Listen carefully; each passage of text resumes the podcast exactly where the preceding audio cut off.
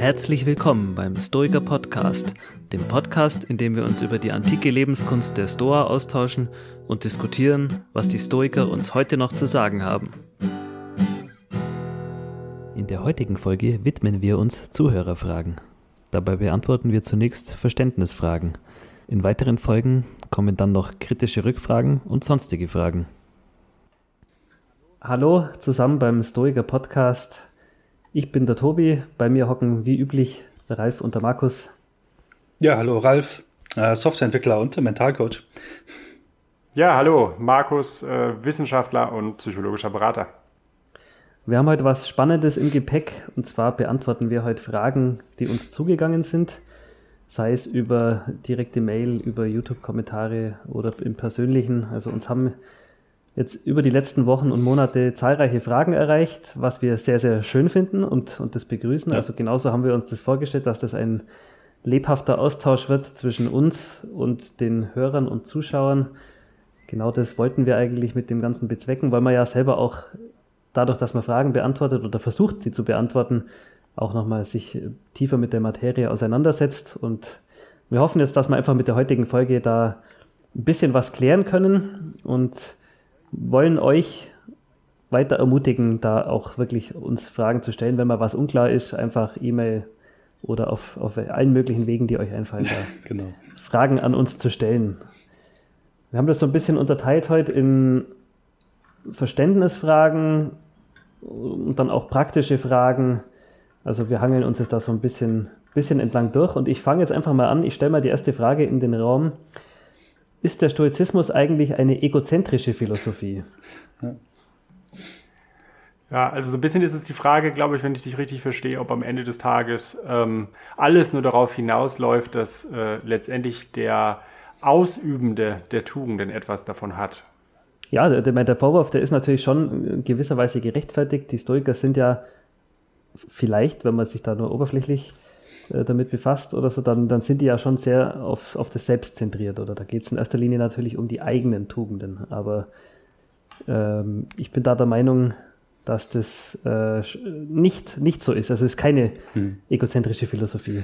Ich glaube, was ja, was ja sehr viel Bedeutung erhält in der ganzen Literatur, in den ganzen, ganzen Themen und dieses ganze Thema Tugendhaftigkeit ist ja auch dieses äh, Bauen der inneren Burg oder halt auch mhm. selbst irgendwie eine gewisse Form von Stärke und Reife äh, zu entwickeln, um dann anderen helfen zu können. Also mhm. darauf mhm. läuft es am Ende darauf, darauf hinaus, dieses ähm, den Gerechtigkeitsaspekt der Stoiker in die Welt zu bringen. Mhm. Ja, das klingt ja erstmal auch so, wie wir das bisher dargestellt haben, ähm, sehr komisch und vielleicht auch erstmal irritierend äh, zu sagen, dass der Stoizismus halt eine egozentrische Philosophie ist. Nämlich in, insofern, als dass die Tugend der Gerechtigkeit ja. einfach dabei ist. Und die Tugend der Gerechtigkeit ja. ist ja, eine, eine, Tugend, die auf andere gerichtet ist. Das heißt, im, im stoischen Leben geht es dem Stoiker vor allen Dingen erstmal darum, sich um andere zu kümmern anderen das gute mhm. Leben zu ermöglichen. Und dadurch, darauf sind wir auch schon eingegangen, die stoische Republik ähm, äh, zu mhm. befördern oder etwas salopp gesprochen, die Welt, zumindest die menschliche Welt, zu einer besseren Welt zu machen. Ja, ja. so kann man es, glaube ich, sagen. Äh, wie kommt man jetzt darauf, dass man denken könnte, das ist alles doch sehr egoistisch? Und ich glaube, der Zug kommt äh, dadurch rein und insbesondere auch in die Philosophie der Stoiker rein, indem sie sagen, nee, ist halt eine Tugend.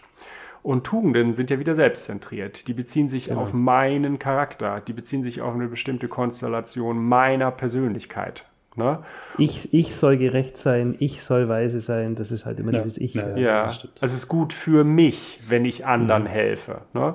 Und äh, wir sind da ja noch nicht ausführlich drauf eingegangen, aber eine Idee der Stoiker ist ja diejenige, dass man sagt, naja, Menschen, was die halt tun sollen, die sollen halt ihr Ergon ähm, ähm, ihr Ergon ähm, ausüben. Und Ergon ist die spezifische eigentliche Tätigkeit des Menschen.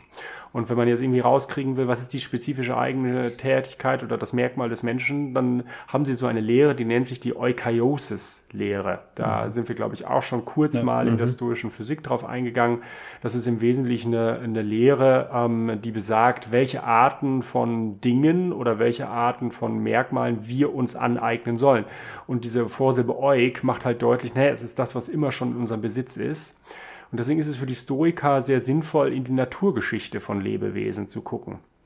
Das heißt, wir gucken auf die Naturgeschichte, auf die Entwicklung oder die Geschichte mhm. von uns Menschen, aber von biologischen Lebewesen im Allgemeinen und fragen uns, gibt es da irgendeine Gemeinsamkeit?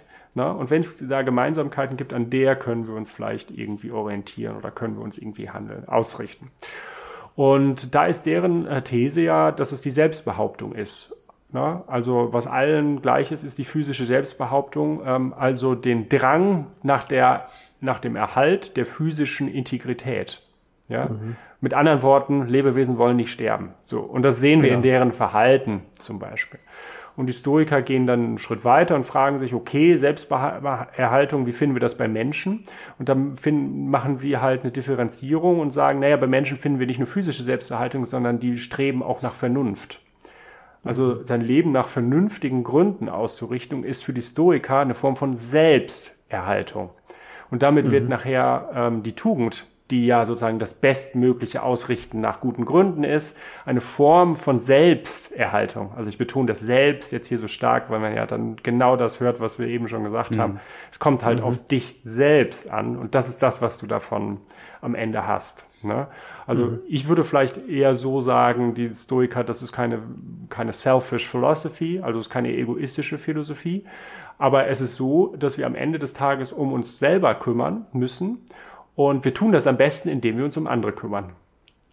Genau. Ja. Und in dem Fall ist, glaube ich, auch, also ich, könnte man es vielleicht doppelt sehen. Also ich muss mich auf der einen Seite um mich selbst kümmern, aber auf der anderen Seite auch in gewisser Weise selbstlos um andere und kriege das dann aber auf einem anderen Weg wieder zurück. Also dieses, dieses Kümmern um andere tut mir mhm. auch gut und kriegst dadurch wieder zurück, genau. aber ohne dass ich das, das bei dem altruistischen Fall das, was für, an mich zurückkommt, im Sinn habe, sondern ich habe lediglich das genau. im Sinn, dem anderen zu helfen oder was Gutes zu tun. Mhm. Ja.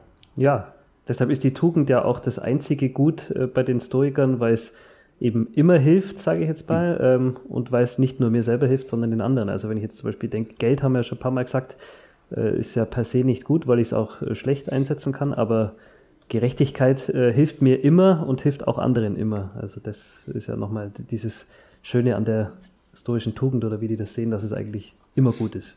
Ja, also mein Motiv des Handelns muss halt sein, äh, anderen Menschen zu helfen. Mhm. Und wenn ich das tue, dann helfe ich mir, indem ich nämlich mhm. tugendhaft bin und das halt, ja, Ähm, das halt realisiere, wozu ich eigentlich da bin. Ne? Also das ist mhm. so die Verschränkung, glaube ich, von Egoismus ja. und, und Altruismus. Und deswegen, glaube ich, gehen auch, Ralf, du hast die Literaturlage ja auch angesprochen, viele davon aus, dass es einfach diese klassische Opposition, die wir in der Neuzeit und auch in der neuzeitlichen Philosophie haben, von Egoismus und Altruismus auf der anderen Seite, diese Dichotomie, die gibt es im Stoizismus ähm, so nicht, ne? weil beides mhm. darin, ähm, so wie wir gerade dargestellt haben, eine sehr bedeutende Rolle spielt. Ja, mhm. ja sehr gute Frage. Sehr gut, ja. Ähm, und da machen wir doch gleich weiter mit der nächsten Frage. Äh, hat der Stoizismus keinen Sinn für theoretische Neugier und die bloße Absicht, theoretisches Wissen zu erwerben? Also auch, auch eine interessante Frage. Ja. Die Stoiker sind ja sehr pragmatisch orientiert haben die keinen Sinn für theoretisches Wissen? Ja, ich glaube, das ist eine Frage, die so auf eine unserer Folgen abzielt, ja. äh, wo ich mal gesagt habe, ja, die Historiker, die haben halt irgendwie keinen Sinn ähm, für mhm. Wissenschaftler, die einfach mhm. nur ähm, um des wissenschaftlichen Wissens äh, willen ihren Beruf machen. Also so nach dem Motto, äh, ich könnte mir vorstellen, ich wäre irgendwie Physiker und ich möchte einfach nur wissen, was die Building Blocks of the Universe sind, also was die Welt im Innersten zusammenhält. Ich will mhm. da nichts mitmachen mit dem Wissen. Ich will kein besserer Mensch werden, ich will die Welt nicht besser machen, äh, ich will nicht irgendeine Republik errichten dadurch oder so, ich will einfach nur wissen, wie es ist. Und ja, meine Antwort wäre immer noch die gleiche, die ich damals gegeben habe. Ich glaube, die Historiker haben da nicht viel Sinn äh, dahinter. Und das liegt einfach daran, dass die vor allen Dingen die Tugend der Gerechtigkeit ähm, betonen in praktischer Hinsicht, was eben heißt, unser Leben sollte unter anderem eben auf andere ausgerichtet sein, das Leben von anderen besser machen, eine gute Gesellschaft hervorzurufen und so. Natürlich können wir durch das Treiben von Wissenschaft äh, ja genau das auch tun. Und das tun wir ja gerade in den angewandten Wissenschaften, von Ingenieurswissenschaften bis eben alles mögliche andere. Das ist halt der, der mhm. Witz dieser Wissenschaften. Aber dieses bloße Wissen wollen aus mhm. theoretischen mhm. Gründen und dafür Geld ausgeben als Staat ne, und dafür nichts mitmachen wollen, da hätten sie, glaube ich, einfach keinen Sinn für. Oder was meint ihr? Mhm. Hm. Also aus, aus interessante Frage. persönlicher Sicht also als, wenn, wenn mich jetzt theoretisch Neugier treiben würde, also aus, aus, aus der Sicht, würde ich wahrscheinlich also das hier und da trotzdem tun. Ne? Also es ist ja so Art mhm. innerer Drang in gewisser Weise und das jetzt, äh, also da, da vielleicht diesen Aspekt der Stoiker reinzuschmeißen, okay, so natürliche Fähigkeiten und Neigungen. Also immer gab es auch so. Hätte ich jetzt auch gesagt. Gab, gab es auch so, ja. so ein Zitat von, von Seneca, so jetzt mal ganz überspitzt, treffen sich die Weisen im Himmel oder treffen sich die Weisen in, ihrer, in ihrem Staat, dann sind sie zwar alle weise, aber jeder bringt unterschiedliche Fähigkeiten mit, ähm, die er aus seinem Beruf etc. hergeholt hat. Aber ich sag mal klar, in der Tat bringt die reine theoretische Neugier keinen Fortschritt äh, im Weise werden, in gewisser Weise. Ja. Ich würde da in eine ähnliche Richtung argumentieren. Leben im Einklang mit der Natur heißt ja auch bei den Stoikern so schön oft, auch im Leben mit der eigenen Natur.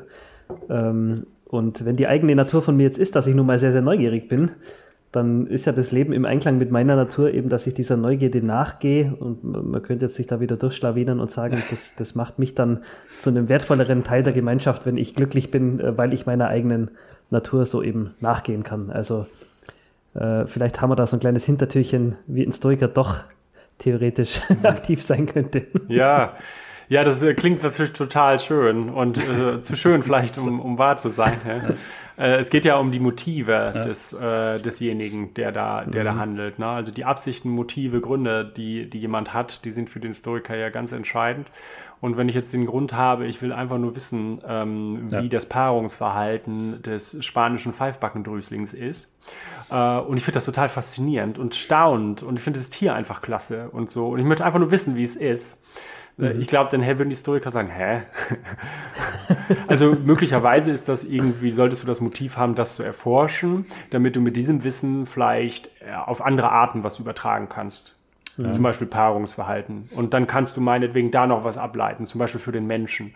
Und wenn wir dann ganz weit irgendwie spinnen, können wir dann irgendwas gesellschaftlich Brauchbares aus diesem Wissen irgendwie machen. Das ist das Motiv, was mhm. du bei deiner Forschung haben sollst. Aber einfach nur den spanischen Pfeifbackendrüsling zu untersuchen und sein, äh, ja. und sein Paarungsverhalten, äh, mhm. das ist einfach zu wenig ne, für die Stoiker. Und mhm. ähm, mhm. ich finde das aber, ihr habt das ja auch gerade schon gesagt, genauso kontraintuitiv wie ihr. Das ergibt sich, glaube ich, aus der internen Theorie der Stoiker, aber es ist, äh, glaube ich, lebensweltlich ähm, passt das ja. nicht mit vielen Erfahrungen zusammen, die wir haben.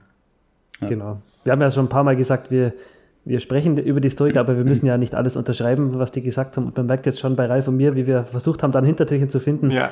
äh, dass wir auch da irgendwie schon äh, hier Fürsprecher für die theoretische Neugier wären.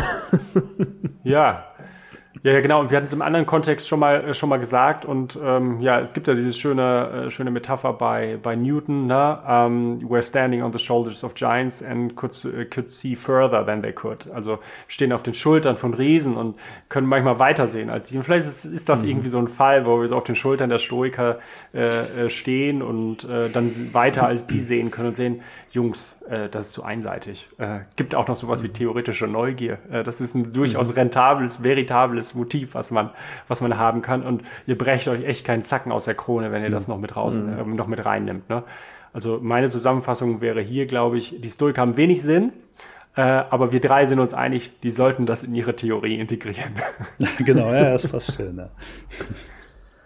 Ja, das bietet mir jetzt auch schon eine schöne Überleitung zu unserer nächsten Frage. Oder Ralf, hättest du noch was ergänzen Nee, ist gut, alles perfekt, danke. Dann geht es weiter mit äh, ja, Weiterdenken sozusagen, was die Stoiker damals gedacht haben. Ein heiß diskutiertes Thema auch in der Gemeinde, heutzutage in der, in der Gemeinschaft der Interessierten, die sich mit dem Thema Stoizismus auseinandersetzen. Funktionieren die stoischen Übungen auch ohne den theoretischen Unterbau? Da gibt es äh, auch in der Fachwelt da ganz viele Leute, die darüber diskutieren, brauche ich wirklich dieses diesen großen Unterbau Physik, Logik, um, um Stoizismus zu praktizieren, um die Übungen zu praktizieren, wird da heftig diskutiert. Und auch hier ließe sich natürlich das Argument einbringen, wir wissen heute einfach mehr als, als die damals. Ähm, zum Beispiel, was jetzt da irgendwie diese Vorstellung vom Kosmos betrifft, die die Stoiker hatten, brauche ich den denn, muss ich den eins zu eins annehmen, um die Übungen zu praktizieren und ähm, erfolgreich zu praktizieren? Also meine Antwort dazu wäre ein klares Jein. Ähm, weil es einfach, also es gibt, also das mit, vor allem, vor allem darauf bezogen, es gibt eben einfach viele Übungen, die zum Inhalt haben, eben die stoische Physik, stoische Lehre zu verinnerlichen.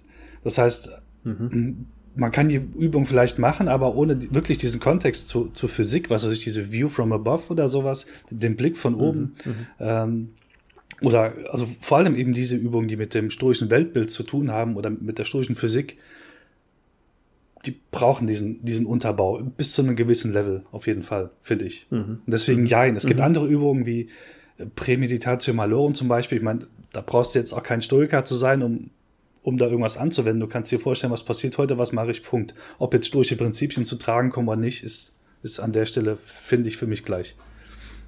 Mhm. Ja, ich würde dir, glaube ich, auch zustimmen, dass man hinsichtlich der Übungen ähm, differenzieren muss. Ne? Ähm, also wie viel Wissen man für die Übungen braucht, wenn man jetzt irgendwie einen Tagebuchrückblick macht oder so äh, und sich irgendwie aufschreibt, was gut gelaufen ist, was schlecht gelaufen ist, muss man halt auch schon ein gewisses Vorverständnis davon haben, was hier gut und schlecht gelaufen heißt. Ja. Das heißt nämlich für die Historiker nicht, war ich heute produktiv, habe ich folgende 25 Dinge erreicht, äh, mhm. sondern war ich heute tugendhaft. Und das ist nicht immer gleichbedeutend mit, ich war extrem produktiv, effektiv ja. oder sonst irgendwas. Ne? Das heißt, da mhm. muss schon so ein bisschen theoretisches Vor Vorkenntnis über on what really matters ähm, irgendwie da sein, ne? damit man diese Übungen dann auch erfolgreich machen kann. Bei der Prämeditatio würde ich auch sagen, genau wie du das auch sagst, die wird ja auch in ganz vielen verschiedenen anderen Kontexten äh, verwendet. Vielleicht kommen wir da gleich noch drauf, aber wenn wir in, der, in die Philosophiegeschichte schauen, dann findet man eben Variationen dieser Übungen sowohl im Buddhismus als auch bei Spinoza, mhm. Descartes ne? und natürlich eben auch, wenn man jetzt von Philosophie wegdenkt, in der aktuellen Psychotherapie. Ne? Ähm, da mhm. ist es eben auch so, dass Desensibilisierungs- oder Habitualisierungsübungen ähm, in Mente, also im Geist oder in vivo, dass man Leute dann ähm, äh, im mhm. alltäglichen Leben mit Sachen konfrontiert zur Desensibilisierung ja statt. Ne? Also das ist ja durchaus irgendwie aktuell. Ich finde ja beinahe noch die Frage interessanter, ob die Stoiker das okay gefunden hätten, wenn nur ihr Übungsteil, äh, wenn wir die auf die Menschheit losgelassen hätten. ja. Und manchmal ja, kriegt also, man ja den Eindruck, ne, wenn man äh, irgendwie ja. so Bücher liest, ähm, also äh, den, das müssen wir, glaube ich, vorab schicken, dass wir den Donald Robertson sehr, sehr schätzen. Ne? Mhm. Ähm, und deswegen fokussiere ich jetzt nur auf den Titel des Buches. Der Inhalt ist wirklich richtig gut, nämlich How to Think Like a Roman Emperor oder so. Das liegt mhm. irgendwie ähm, nahe, so nach dem Motto, ich kann jetzt da irgendwie Übungen nachlesen, ich mache jetzt folgende fünf Übungen und dann bin ich Stoiker. Ja, stimmt. Mhm. Ja. Ne? Also ich brauche nur den Übungsteil und äh, das, ist, das, ist, das ist genug. Ne? Also insofern würde dann halt der Stoizismus so eine Art von ähm, Lifehack-Philosophie sein. Mhm. Ja, die natürlich vielleicht ein bisschen zusammenhängende Übungen hat oder ein Arsenal von Übungen, aber nicht mehr. Ne? Das spricht doch genau diesen Reiz an, den äh, Catherine in dem Interview erwähnt hat. Du kannst Stoiker sein. Ne? Also du, du, kannst irgendwas verkörpern, darstellen, tun, um eine Philosophie äh, ins Leben zu bringen. Das vielleicht zieht auch genau die, dieser Reiz eben, dass man das sein kann und was man damit verbindet, äh, das auch so, ich sag mal, auch marketingtechnisch in den Mittel, Mittelpunkt zu stellen. Mhm. Und die Frage, ob die Historiker das gut geheißen ja. hätten, lässt sich vielleicht auch ein bisschen beantworten, dadurch, dass die ja die römischen, also die späteren Stoiker, ja selber schon vieles von den alten Griechen wieder ja, verworfen oder gar nicht mehr berücksichtigt haben. Also gerade was es den Bereich irgendwie Logik und Physik betrifft, da haben, sind die ja auch nicht mehr so stark darauf eingegangen und haben sich dann eher auf den ethischen äh, Teil konzentriert. Ich würde vielleicht die Frage insgesamt, funktionieren die historischen Übungen auch ohne den theoretischen Unterbau, noch insofern äh, beantworten, dass man sicher ein bisschen theoretischen Unterbau braucht, damit das alles einfach einen Sinn hat. Ob, ob man da jedoch den Stoikern bis ins letzte Detail folgt, sei es jetzt dieser äh, Logos-Gedanke oder diese Körperlehre, ähm, und wie, wie einfach dieses, dieses Weltbild der Stoiker oder wie da der Kosmos bei denen aufgebaut ist, das, das würde ich jetzt verneinen. Also ich glaube nicht, dass man das eins zu eins akzeptieren muss. Ähm, insofern, dass halt einfach diese Rückschlüsse, die sie aus diesem Weltbild gezogen haben, ja trotzdem mhm. richtig, meiner Meinung nach richtig sind. Also ähm, so dass alle Menschen irgendwie äh, Teil eines großen Ganzen sind, äh, akzeptiere ich insofern, dass ich da nicht bis, bis ins letzte Detail den Stoikern folgen muss. Also ich hoffe, das wird klar, was ich hier meine. Also ich, äh, es gibt auch andere Weltbilder, die, die moderner sind und dann funktionieren diese ganzen stoischen Übungen trotzdem. Ja, mhm. genau. Ja, das, ja. das bestimmt. Ne? Ähm, ich glaube, die Stoiker, äh, da haben wir auch mehrmals schon, ähm, schon darauf hingewiesen, verstehen die Tugend als eine Form von Wissen. Mhm. Und das bedeutet, also Wissen ist definiert, zumindest seit Platon, als wahre, gerechtfertigte Meinung oder Überzeugung. Das heißt, ähm, ich habe in einer bestimmten ähm, Situation eine Überzeugung, die ist wahr. Da müssen wir vielleicht irgendwann mal noch drüber sprechen, was Stoiker genau mit Wahrheit meinen. Ja. Aber wichtig ist in diesem Punkt, dass die gerechtfertigt ist. Ähm, also mhm. Also wenn ich die Tugend der Gerechtigkeit an, ausübe. Ne? Und in einer Situation weiß, ah, okay, ich habe meinetwegen irgendwie einen schwierigen Vortrag oder sowas, ne? Und ich fange jetzt irgendwie an zu differenzieren. Es gibt bestimmte Dinge, die ich nicht kontrollieren kann. Also ich akzeptiere die Dinge, die ich nicht kontrollieren kann, ist eine Aussage der Tugend, die man ne, synonym setzen kann mit ich übe meine Tugend der Gerechtigkeit aus. Mhm. Also diese Art von Überzeugung habe ich. Da muss ich als Stoiker, und jetzt kommt der Rechtfertigungsbegriff, auch rechtfertigen können, also zumindest kann es der stoische Weise, warum es gut ist, diese Art von Überzeugung zu haben. Mit anderen Worten, ich muss rechtfertigen, warum ich eigentlich mhm. diejenigen Dinge, die ich nicht kontrollieren kann, zum Beispiel die Meinung anderer Leute, warum mir die eigentlich Pommes sein soll. Ne? Und mhm. das ist, glaube ich, ein großer Unterschied äh, zu diesen Lifehack-Bewegungen, wenn man sagt, äh, bei, also ich, da gibt es sicherlich differenziertere Formen, aber manche, die ich wahrnehme, die funktionieren so, ähm, salopp gesprochen, mach mal fünf Prämeditatius am Morgen, ähm, dann machst du ein View from Above am Nachmittag mhm. und abends noch ein bisschen mhm. Tagebuch schreiben und fertig ist der Stoiker. Und so wie mhm. ich jetzt gerade versucht habe, deutlich zu machen, wenn Tugend Wissen ist, dann müssen wir auch wissen, warum wir mhm. die Dinge tun, die wir mhm. tun. Ja. Und warum wir die Überzeugung in der Situation haben sollten, die wir eben dann haben. Ne? Und äh, das führt uns in die Theorie. Mhm. Ähm, mhm. Und mein, meine Behauptung, Hypothese wäre, dass der Historiker halt sehr viel verlangt von uns, äh, was die Theorie mhm. angeht. Wir müssen also sowohl guter Praktiker sein, ja. als auch ein Stück weit ähm, ja, ja. ausdauernder, scharf denkender äh, Philosoph. Mhm. Kommt man leider nicht da drum rum. Wäre schön, wenn wir so eine, an, wenn wir so eine äh, Botschaft hätten, noch ein bisschen Stoizismus geht irgendwie, aber nee, ist, ja, ich, ist schwieriger. Mit Super Learning über Nacht auf dem Kopf und dann bist du perfekt. ja, genau. Also es gibt ein ähm, paar bekannte ähm, Größen, sage ich mal, im Bereich des Stoizismus, die sich dafür aussprechen, dass man ganze Teile der alten Lehre da wegschneidet und das funktioniert immer noch. Also Markus, das ist ja gerade schon gesagt, auf, auf vieles kann man einfach nicht verzichten, weil das äh, der theoretische Unterbau für die Übungen ist, aber es gibt eben manche, die dann zum Beispiel sagen, irgendwie in der Logik oder in der Physik gibt es ganz viele Bereiche, die sind einfach nicht mehr zeitgemäß und die kann ich äh, wie, wie einen Blinddarm rausschneiden, ohne dass das ganze Konstrukt zusammenfällt, sondern die, dann funktioniert immer noch alles genauso ja. wie vorher. Also die Diskussion ist da auch äh, noch nicht beendet oder äh, nach wie vor hm. heiß, heiß diskutiert, aber eine sehr, sehr schöne Frage. Das stimmt. Ja, das wäre dann vielleicht irgendwie die Frage, äh, wenn ich bestimmte Elemente rausschneide des, äh, des, des klassischen Stoizismus, ob ich dann mhm. immer noch Stoiker sein kann. Also wenn ich die ja. ähm, Kosmologie, die, die Metaphysik, also alles das, was in der, in der Physik dargelegt ist, der Stoiker, wenn ich da einzelne Elemente rausschneide, bin ich dann noch ein Stoiker. Das ist so ein bisschen die Frage, die du gerade umreißt. Mhm. Ne? Das machen wir irgendwann ja. mal äh, in einer eigenen Q&A. Ich glaube, das ist so eine Frage, da können wir, äh, ja. können wir eine Stunde, eine Stunde nur über diese Frage reden. Also was, was, macht, was macht es aus, Stoiker zu sein? Oder ne, das... Genau. Ja. ja. Wir haben von euch zahlreiche Fragen erhalten. Daher haben wir uns in dieser Folge zunächst den Verständnisfragen gewidmet. In der nächsten Folge betrachten wir dann die kritischen Rückfragen und in einer weiteren Folge noch die sonstigen Fragen.